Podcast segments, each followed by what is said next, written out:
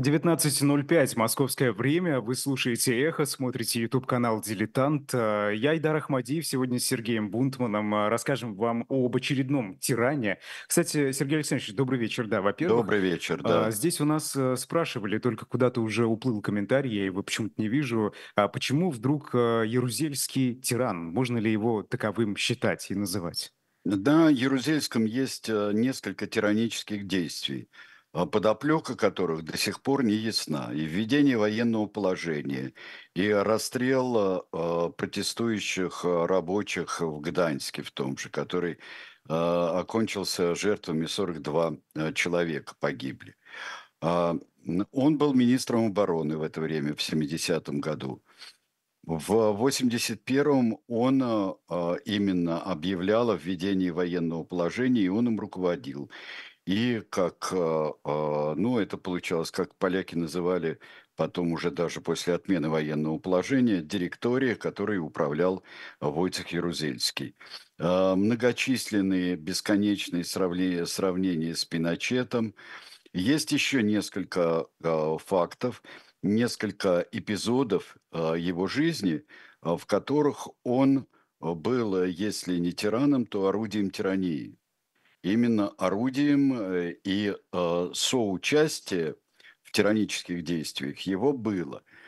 Э, но это одна из самых, наверное, в особенности в Восточном блоке, это одна из самых загадочных историй. И на что он шел сознательно, и какова была его цель. Потом с ним будут встречаться и бывшие диссиденты, и Лех Валенса, который сказал, и Лех Валенца, который сказал, что для того, чтобы судить, нужно нужно много-много данных и много сведений для того, чтобы а, осудить Ярузельского. Их у меня нет.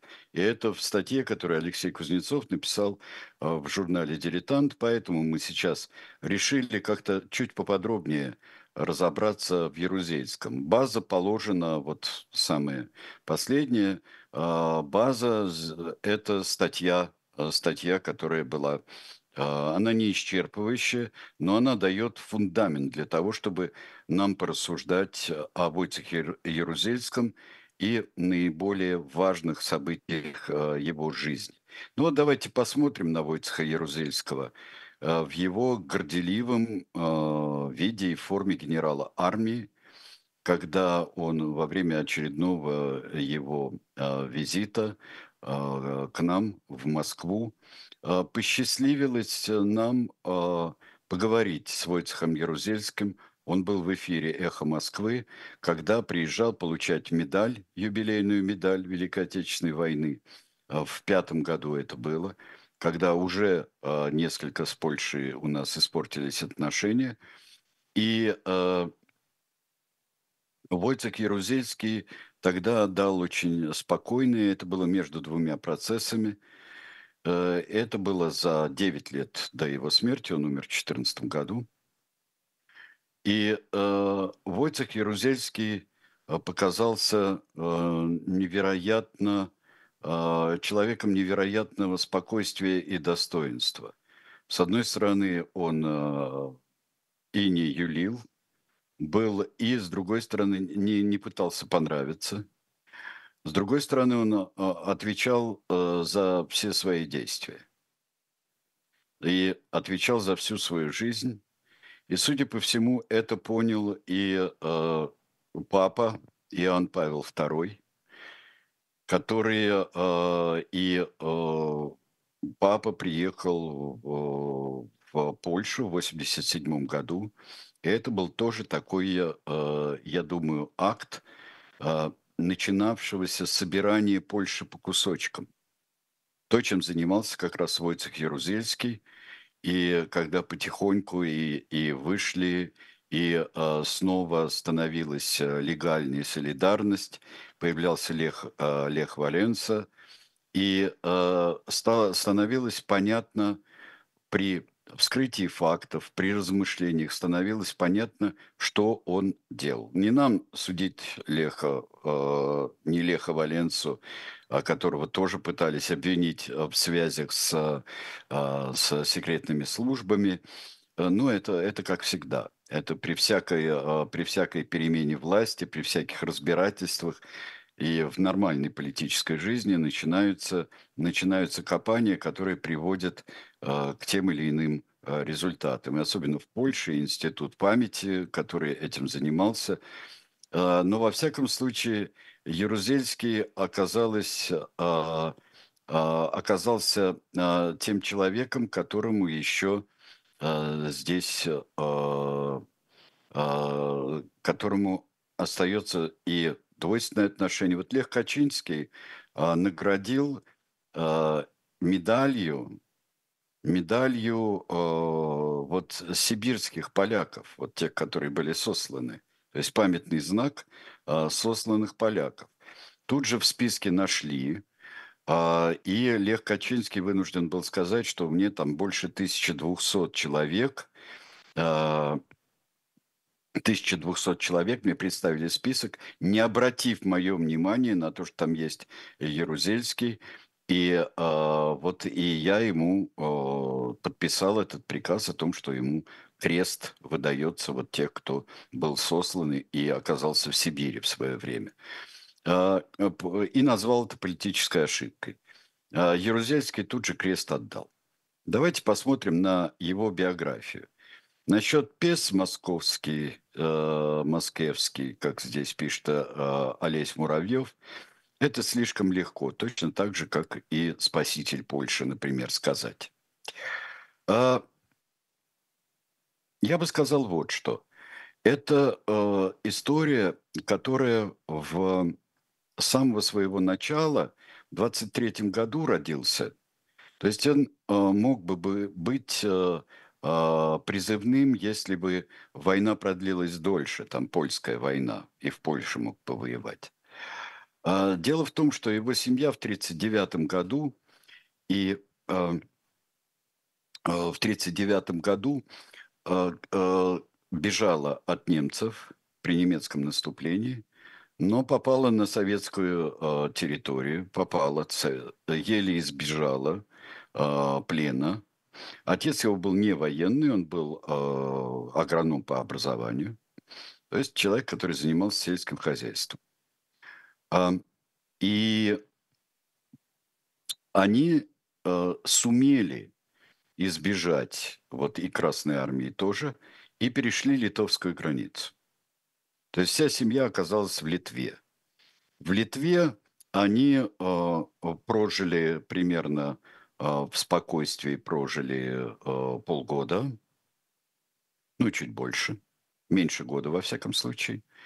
И когда произошла, произошел захват э, балтийских стран Советским Союзом, они опять оказались в очень сложном положении, так как поляки преследовались, преследовались очень серьезно. И э, внимательно на них э, смотрели а, э,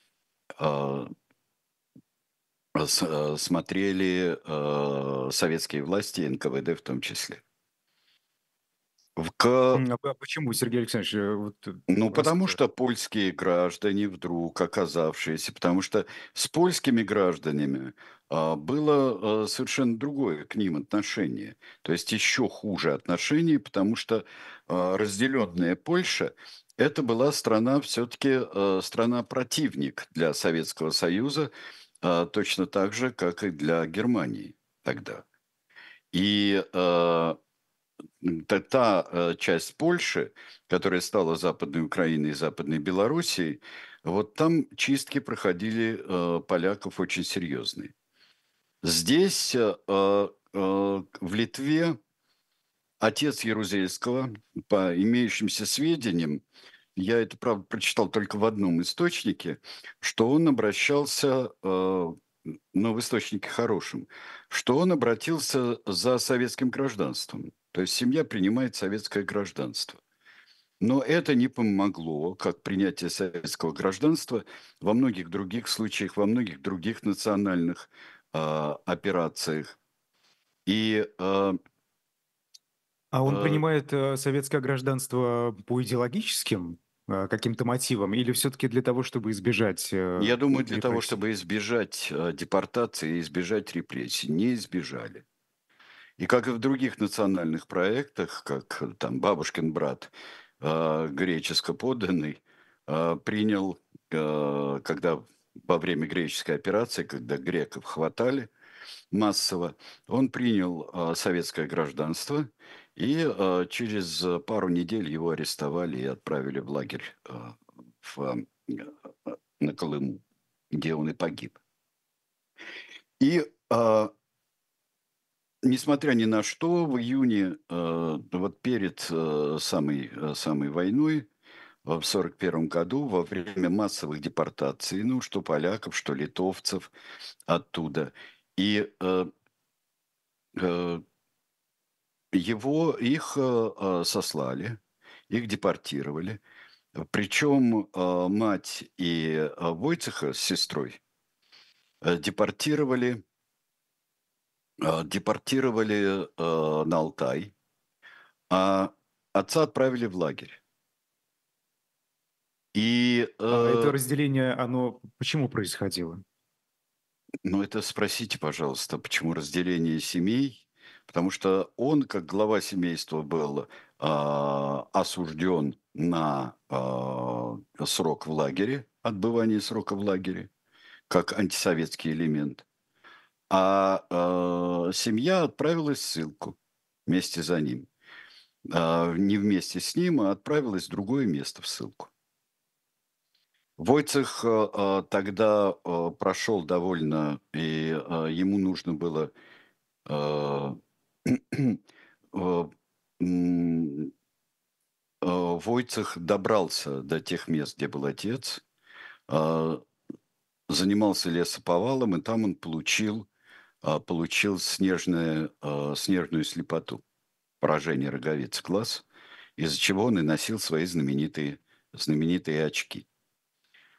А, Отца освободили в 1941 году, а, достаточно быстро освободили, или в 1942. Но это уже когда а, договор Майского-Сикорского прошел. И э, когда были, между прочим, положения а, пакта о ненападении, это уже когда началась, собственно, Великая Отечественная война, и, собственно, Германия напала на Советский Союз, тогда э, уже состоялся, э, состо- подписан был документ, и уже э, поляков э, выпускать начали.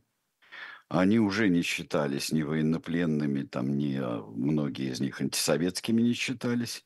Набиралась а, армия Андерса. Конечно, э, я думаю, что у поляков э, поляки з- знали и слухи проходили, в особенности, э, когда сам генерал Андерс спрашивал, а куда делись, собственно говоря, вот э, столько-то, столько-то офицеров, столько-то, столько-то еще и гражданских поляков, и полицейских, и священнослужителей. Мы им говорили, ну вот так вот, ну, вот нет их, и не надо искать. Хотел Ярузельский а, записаться в армию Андерса которая через Иран и через Ближний Восток э, и дошла до Италии, до Монте-Кассино, вот, как мы знаем, да, знаменитый вот Маки Монте-Кассино. Не смог. Записывается он в Красную армию, поступает в Рязанское училище. Первый, кстати, у нас здесь был в э, был здесь в чате, первое же сообщение было из Рязани, что Ярузельский туда приезжал, и э, там стоит мемориальная доска, что там формировались польские, э, польские войска. Э, в Рязани э, в училище учился, э, учился Войцех Ярузельский, а потом он э, стал уже офицером, стал офицером в польской армии.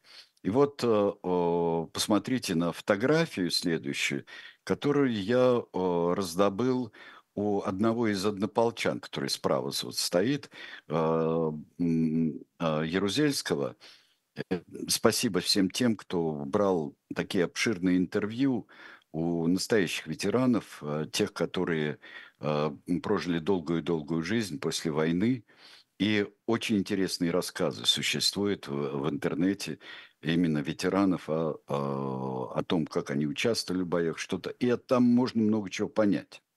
Такого настоящего о войне вполне.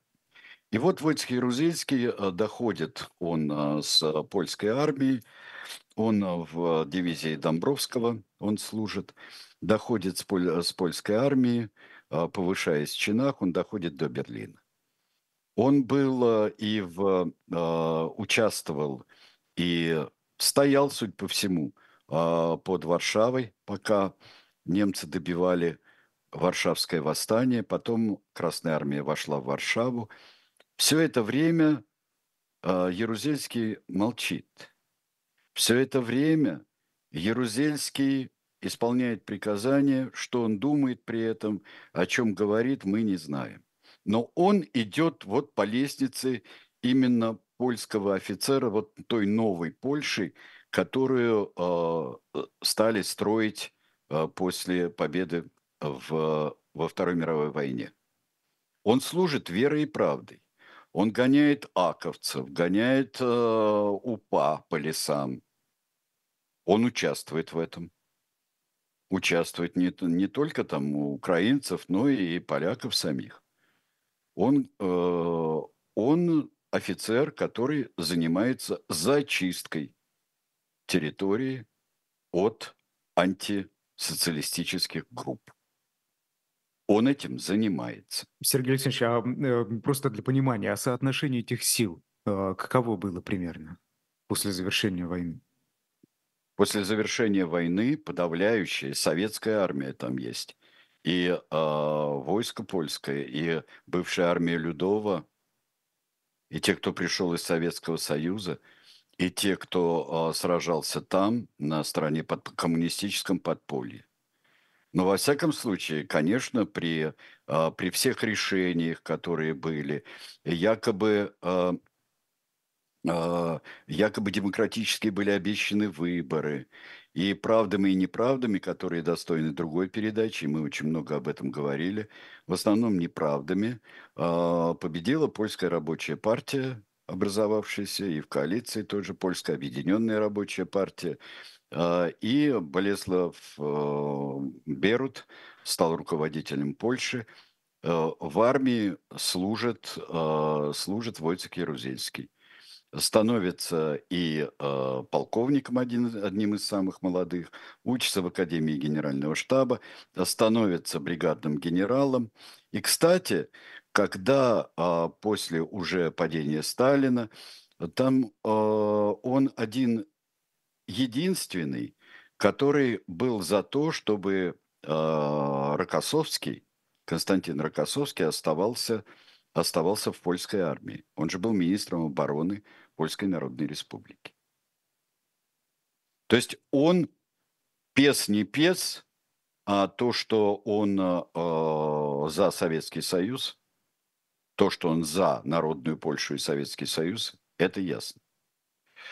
Происходит, э, происходит то, что возвращается Гамулка, э, начинаются некоторые такие косметические, э, косметические, демократические принимаются, ну такая польская оттепель. А Польша все время, Польша все время бурлит по какому-нибудь поводу, и, и в связи с и Гамулкой, и а, в связи с 20-м съездом там проходило очень много а, всего, а, всего такого. А, да, а, Дмитрий, а, я рассказывал, конечно, про Берута мы рассказывали, но вот вы сейчас, э, Дмитрий, ну, как всегда, Дмитрий Мезенцев, если э, речь идет о Польше, то он очень активно принимает участие в обсуждении. И военное положение – и убийство отца Попелушка а, ставит а, а, в вину Ярузельскому. Мы к этому подойдем. Это один будет из ключевых моментов.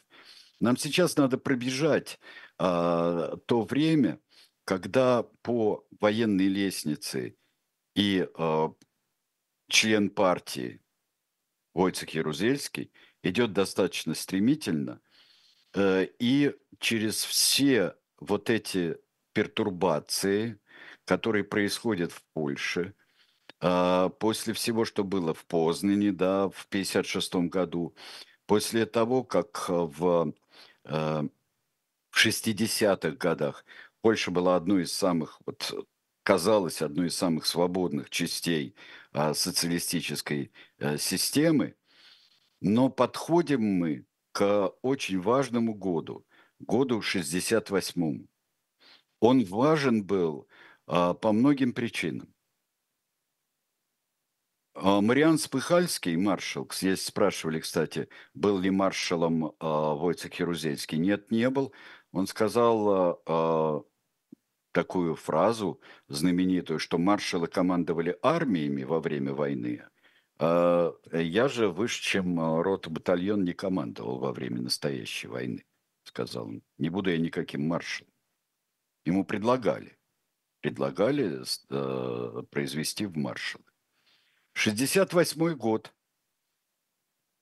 Мариан Спыхальский, министр обороны, а, становится председателем Госсовета, то есть, э, э, ну, таким номинальным главой государства. Пражская весна, 68 год. А, но в Польше в самой происходят очень важные волнения.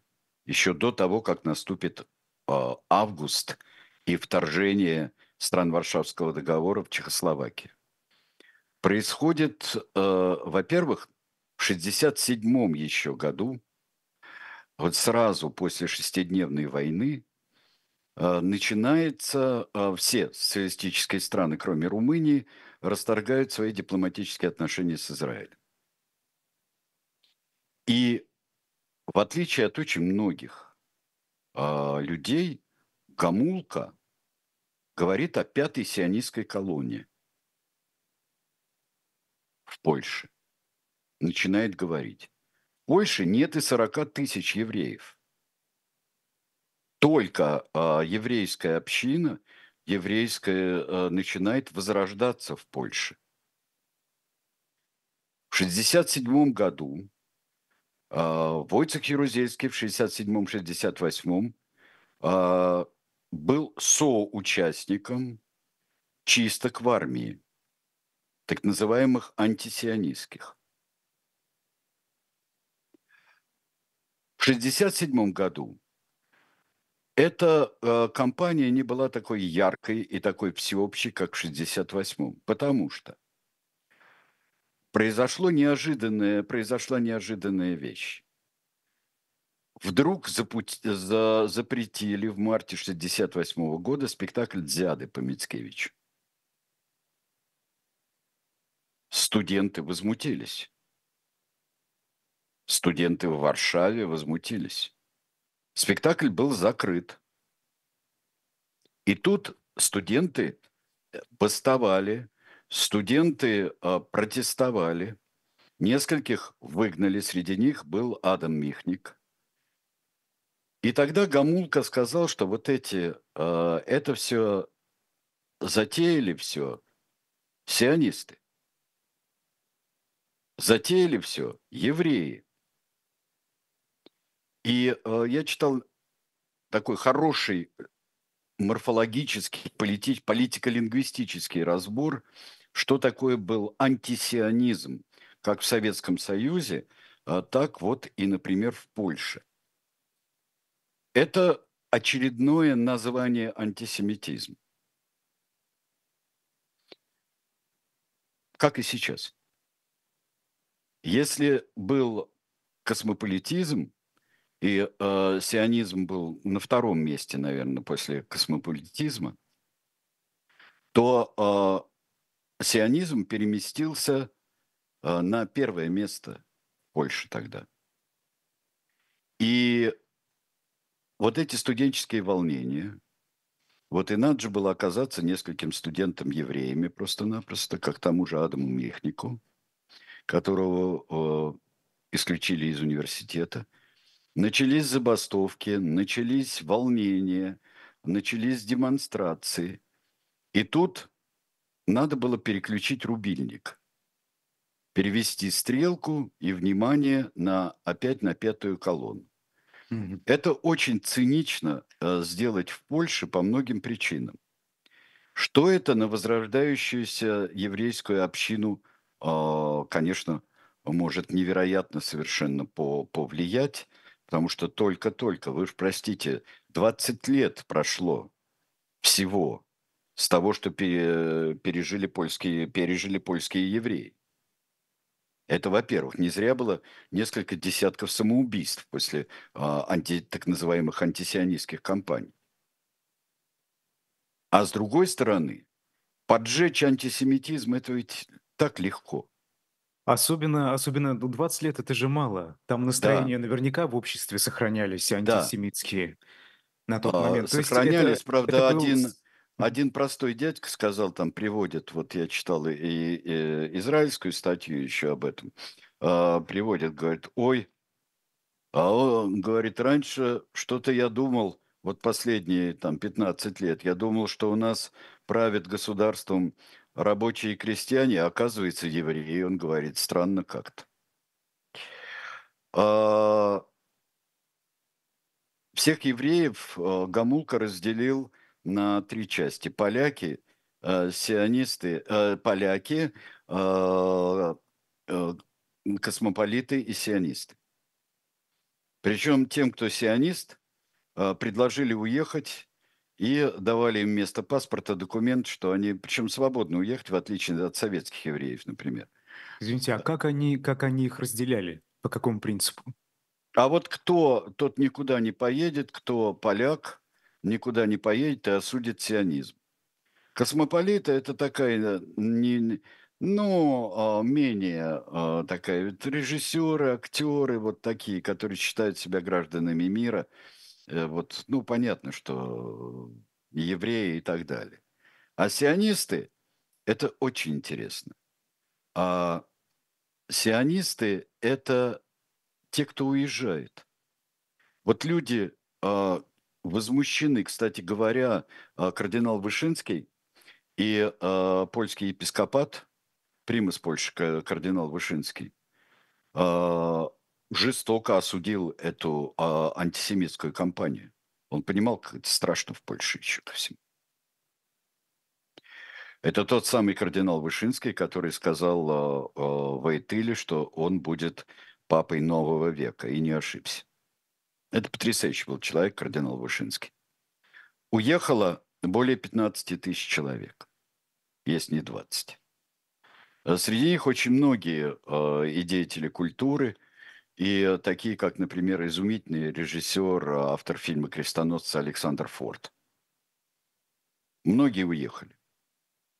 И эту кампанию прекратили через некоторое время. А, прекратили через некоторое время, потому что уж очень отвратительным отвратительным было, а а, образ Польши стал во многих странах, которые до этого относились к польской, а, социалистической власти так более-менее. И просто появилось отвратительное рыло. И, э, сколько сколько бы ни, э, прикрывали вот антисионизмом, это было очень и очень, а, паскудное дело, вот эта кампания. И наступает август. Ярузельский отдает приказ войскам. Но не он же затеял вторжение в Чехословакию. Но он не уходит ни в отставку ни да а, не протестует. Он мог бы давно уйти в отставку, заниматься чем-то иным. Почему он остается все время? Зная, а, Ярузельского, можно сказать, что это не для благ каких-то, не для, собственно, власти. Может быть, для власти, но власти для чего? И из дальнейших его действий вырисовывается такая картина. В 68-м, да, вводят Чехословакию. У меня такое ощущение, и он всегда на это намекал, что вот рано рано для протеста, для явственного переустройства Польши, которого он, судя по всему, хотел. 70-й год, Гданьск, декабрь. 42 человека погибают. Войска стреляют в забастовчиках, забастовщиков. А, формальный повод для этого был дан, потому что летели камни, летели... А, была такая очень суровая а, была и забастовка, и суровое движение было тогда. Что учтут в 80-м году? Опять же, отдает в э, приказание Ярузельский, министр обороны. Ответственность есть? Есть ответственность. Обвинения с него были сняты после того, как в 96 году его пытались обвинить в этом. И здесь, конечно, партийное руководство виновато. Всегда у человека есть выбор. Выбор уйти в отставку, не исполнять приказа, но, наверное, какая-то жизненная цель была у Войцеха Ярузельского, если пытаться в нем разобраться. Давайте сейчас мы прервемся, и потом мы пойдем уже к 80-му году и к военному положению.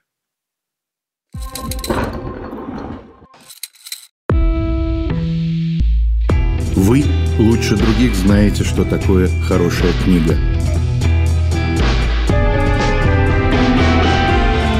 Мы лучше других знаем, где ее можно купить. Книги на любой вкус с доставкой на дом. Интернет-магазин «Shop Diletant Media».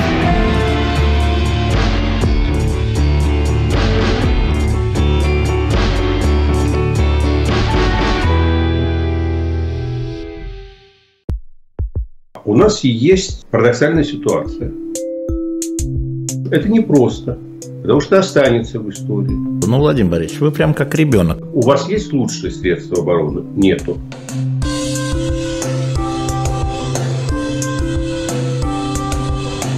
Мы же не живем в России просто так. У нас всегда должна быть какая-то миссия, ради которой можно сдохнуть. Это вообще вот кто доказал? Бжезинский.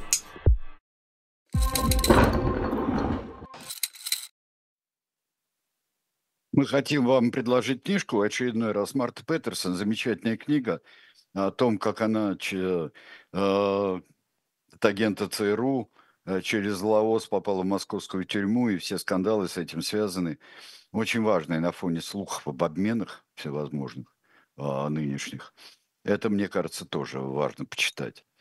Э, посмотрите эту книжку, может быть, она вам пригодится.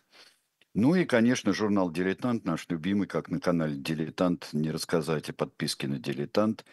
И еще раз, мало ли кто не слышал, э, подписку на «Дилетант» можно оформить на сайте «Дилетанта» и очень простым способом стоит нажать, куда вам указывают, и потом вас проведут.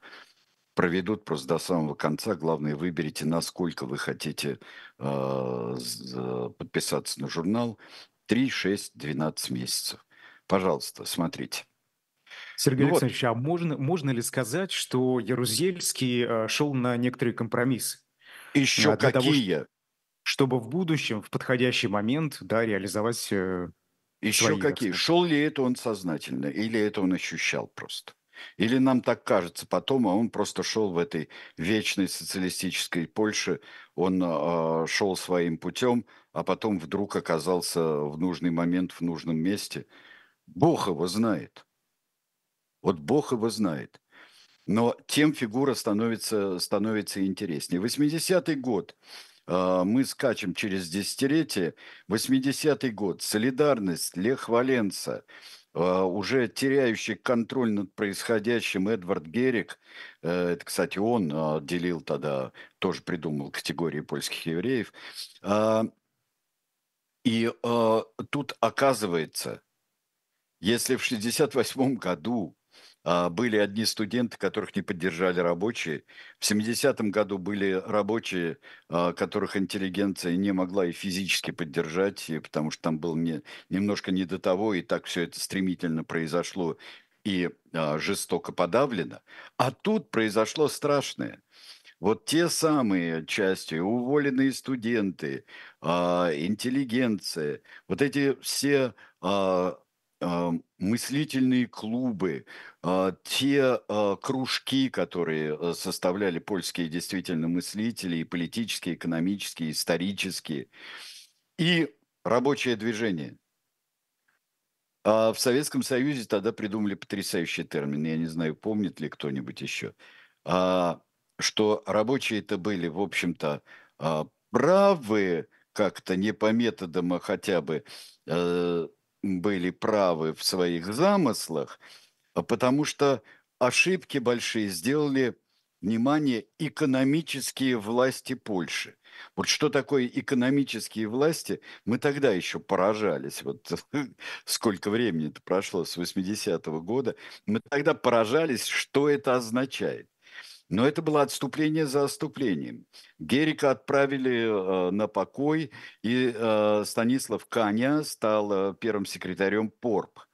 Станислав Каня оказался бессильным, и образовалось практически двоевластие в Польше, солидарности, примкнувшие к ней, уже под широкой солидарностью, не только движение солидарности, а не только профсоюз, оказалось, что они, ну, почти уже сейчас э, почти берут власть. Э, Лех Валенца и э, его соратники и интеллектуалы польские предлагают, вот вам выход, давайте проведем свободные демократические выборы.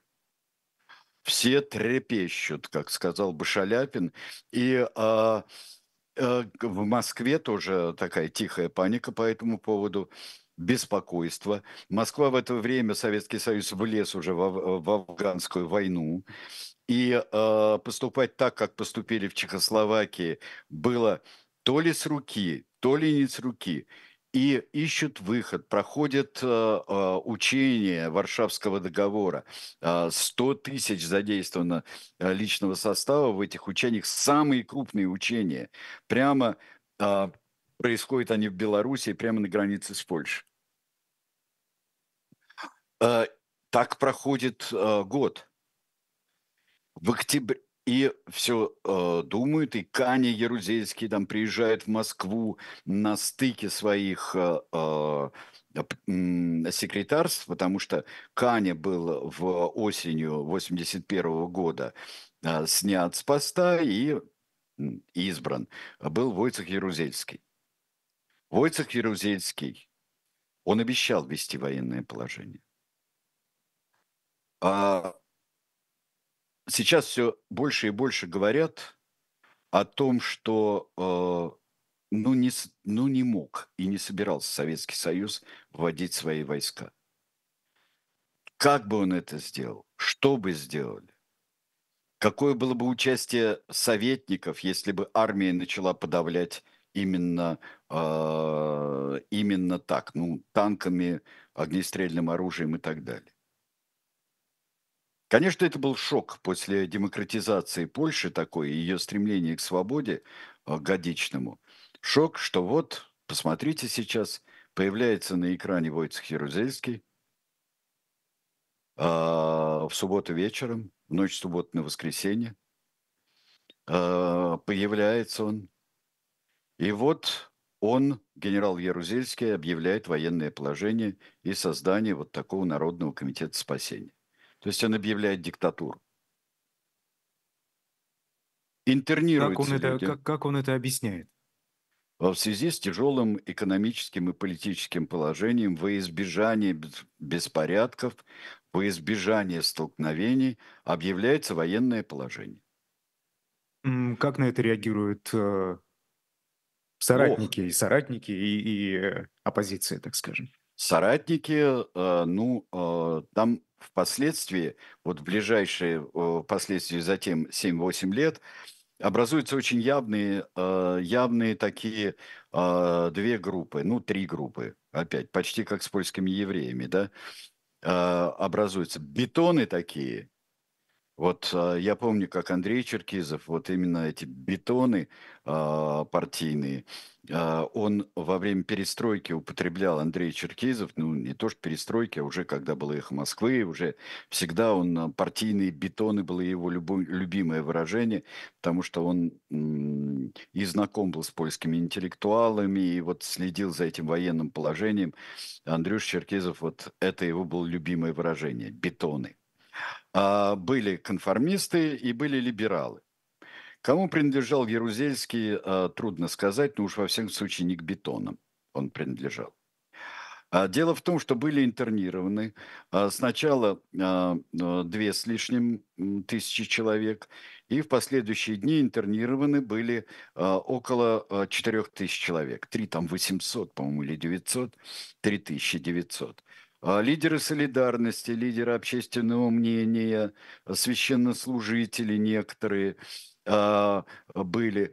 И, но Эдвард Герик тоже, чтобы никакая реставрация вот а, такого чистого а, социализма и сурового в Польше не состоялась.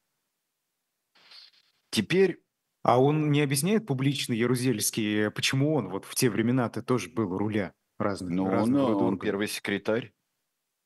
Он первый. Он объяснял, он взял на себя ответственность за урегулирование.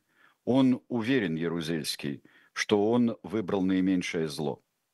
В любой момент могли э, пойти на крайние меры и партийные бетоны, и, э, и Советский Союз. Можно сколько угодно говорить, что было невыгодно Советскому Союзу, и сил не было еще и Польшу подавлять.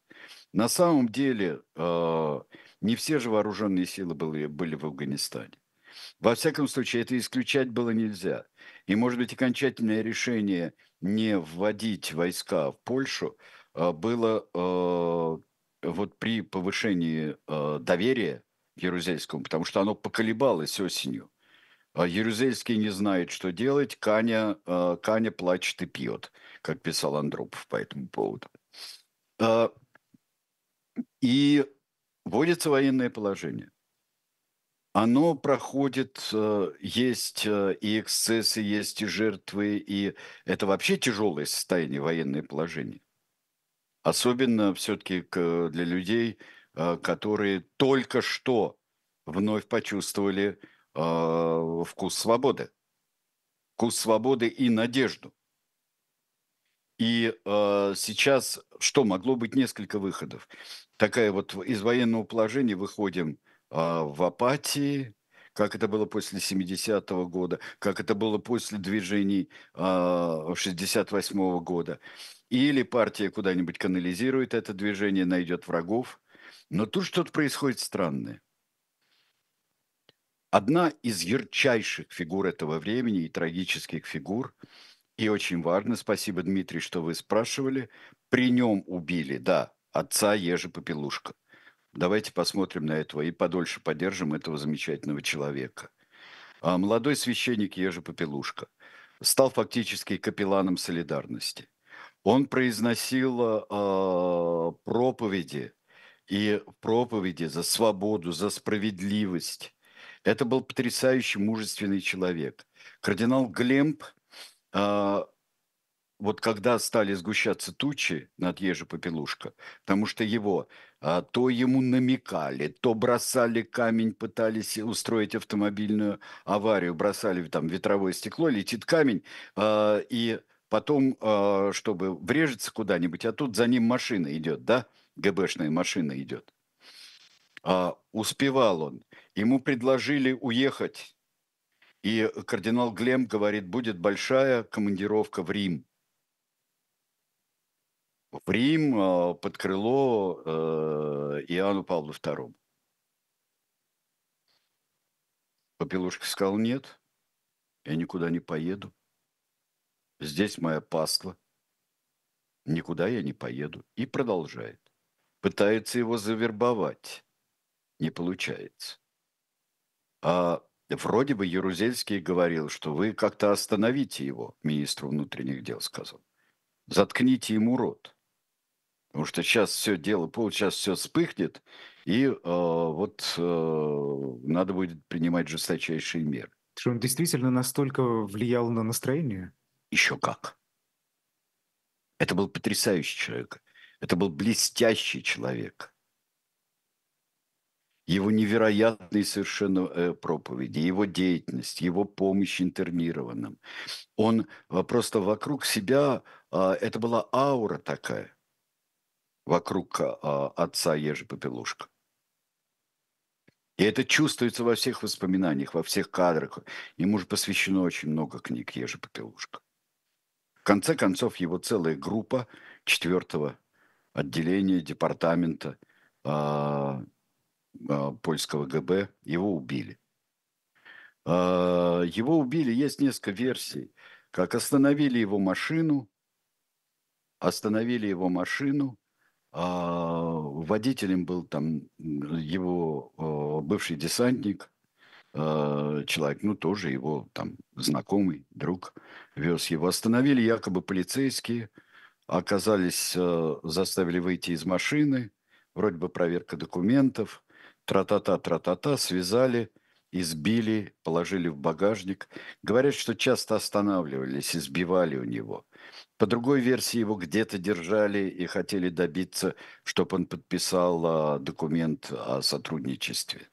То есть полная его собственная дискредитация была бы. А есть несколько, где они останавливались, есть несколько странных вещей, например, обнаружили его а, четки, его розарий, обнаружили принадлежавший отцу Попелушка, а, и несколько вещей Попелушка есть а, в церкви а, святого Варфоломея, а, посвященные а, погибшим а, священникам 20 века, преследовавшимся и погибшим за веру священникам в Риме. Ну, как бы то ни было, а, его избивали, избивали, избивали, избивали, потому что это потом обнаружили, все следы обнаружили. А потом а, подвезли и то ли уже мертвого, то ли еще живого выбросили в водохранилище. Какая реакция последовала общества? Реакция не то что общества, а даже правительство последовало, даже советского телевидения что польское руководство заявило, что преступники найдены, и их будет проведено расследование, их будут судить. Какая там была внутри интрига? Милевский, судя по всему, один из бетонов этим руководил. Руководил ли этим Ярузельский? Вряд ли. Вряд ли. Руководил ли этим даже министр внутренних дел? Скорее, это была провокация, чтобы его подставить. Нужно было взорвать ситуацию. Были ли советники из КГБ у той группы, которая занималась преследованием и убийством Ежи Попелушка? Мы в точности не знаем. Кстати говоря, два офицера, которые расследовали э, по горячим следам э, преступления, расследовали э, их, они как-то очень странно погибли в этом же, вот в ноябре месяце того же 84 -го года. Итак, а, Ежи Попелушка похоронен.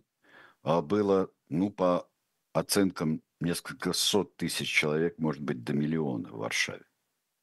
Хранили отца Попелушка. А, из кожи вон лезло государство, чтобы, чтобы снять с себя всякую вину. Это не то, что взорвало ситуацию, это повернуло, что э, будущего мало. Тем более через менее чем через полгода начнется перестройка потихоньку. Придет к власти Горбачев. И тут я бы хотел, чтобы мы посмотрели на руководителей стран Варшавского договора. Это следующая фотография. Вот видите, стоит всех Густав Гусок, Тодор Живков, Эрик Хонекер, Михаил Горбачев, Николай Чаушеску, Войцех Ярузельский и э, стоит Януш Кадр. Вся классика, классика так называемого застоя э, стоит здесь, кроме Горбачева. И я бы поставил большой знак вопроса над головой Ярузельского. Потому что все вот эти товарищи, они сопротивлялись почти до последнего веянием перестройки. У, в Польше же шаг за шагом начиналось шаг за шагом, жест за жестом. От армии, которая свои рогивки э, получила снова, в общем-то, униформу э, получила и головные уборы до военной Польши. Это такой значок, да, все-таки. Это не то, что возвращение погон в, Рос... в Советском Союзе в 1943 году. Это гораздо важнее было. И э, потом солидарность снова появляется на поверхности официально. Круглый стол, на который идет Ярузельский. Выборы. Да, сначала объявление о том, что будет двухпалатный парламент, Сенат и Сейм. И потихоньку, путем полусвободных выборов, когда э, ПОР получает еще большинство, и Ярузельского именно парламент избирает президентом до этого. И он э, президент Польши. И переход, круглый стол, 89 год и 90 год, становится президентом Лех Валенц. Адам Михник, посмотрите. Адам Михник э, разговаривает, я не думаю, что это кривая улыбка или какая-то э, скрывающая ненависть, он тоже пытается понять Ярузельского. И вот мы приходим к судам над Ярузельским. А, Ярузельский, а, когда вышел из спор, он сказал а, и а, в выборах принимал участие, во всяком случае, а, он выходит из спор, поговорит, что я всегда был социал-демократ – Ярузельский уходит после избрания Леха Валенции. Мне кажется, со спокойной, не то что совестью, а со спокойной душой, во всяком случае. Происходит то, что хорошо для Польши. Происходит. У Ярузельского было все, что угодно, только не цепляние а, за власть. Он мог бы устраниться, а кто бы а, принял, хотя странные и суровые меры, а, как военное положение. Кто бы? Остается вопрос. Вот э, очень хорошая фотография, хоть и мелкая, если ее можно увеличить немножко. Ярузельский пожилой совсем сидит в кресле, размышляет. И вот он умер. У него был целый букет болезней уже э, старости. Вот он умер. И следующая фотография – прах Ярузельского в той самой новой форме, уже которую он, между прочим, и вернул э, Польше. Стоят э, военные, прах Ярузельского. Да, он э, похоронен недалеко от Берута. И там, где похоронены главы государств, похоронены герои, и да, были проведены два процесса. Но э, такое, чтобы ему можно вменить и 70-й год, и 68-й, и 81-й вменить ему вину. Да, может быть. А, но кто знает, это, конечно, для самого Ярузельского, это, конечно, пятна. А для того, что случилось в Польше, а для того, как это проходило в Польше, я понимаю, что не вернуть не, те 40, э, не тех 42 человека, э, которые были, э, были убиты в Гданьске в 70-м, не вернуть ни отца Ежи Попелушка, но не Ярузельский его убил при нем.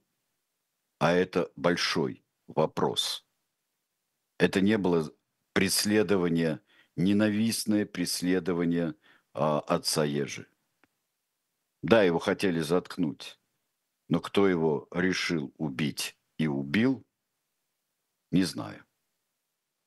Не знаю до сих пор. Вот такая абсолютно Ну, противоречивая... Ярузельский, Ярузельский, можно сказать, в ответе за ту систему, Да, которая, в которой это стало возможным. да, да. Но он и на какое-то время в 80-х годах, положив а, в холодильник собственную страну, и несмотря на неизбежность, а, неизбежность и трагедии, которые с этим были связаны, он ее как-то передал. Можно ли было ее передать по-другому, тем более при отношении Советского Союза к Польше? И боязнь невероятное возрождение Польши как независимого демократического и по определению не очень любящего а, Советский Союз государства. Правда, когда люди не вступали в отношения с правителями, и вот ту компанию, которую мы сейчас смотрели, все эти Гусыки, Живковы, а, Яныши Кадры, я уж не говорю о Чаушеску, все, кого мы сейчас видели, Хонекеры. Ведь э, получилось же, получилось же тоже бархатно. Давайте не будем искать простых ответов, а будем думать над этим. Да. И над самим Ярузельским. Ну К вот, в общем-то, да, все. к сожалению, мы а, вышли уже за рамки, да, вопросы остались, э, Конечно. они, И я и, а- был, и ответов нет, наверное. и я Да. был, э, я уверен, и они... э, Самое интересное, что здесь должны оставаться вопросы. Должны оставаться и очень важные для нас вопросы. Должны они оставаться. Да. Спасибо большое. Войцех Ярузельский. Э, Сегодня мы о нем говорили. Э, В том же составе мы вернемся в эфир «Дилетанты и эхо» в пятницу в программе Да. «Дилетанты». А После нас сегодня Валерий Ширяев в особом мнении, э, военный обозреватель «Новой газеты», потом э, Михаил Светов, Слиза Лазерсон в Комитете по новой этике, и вечером программа «Трифекты». Будут обсуждать в том числе встречу Навальных с Джо Байденом и праймерис в Южной Каролине. Так что да, советую посмотреть. Это на живом гвозде. Всем спасибо, Сергей Алексеевич, спасибо большое. Всего свидания. доброго, до свидания.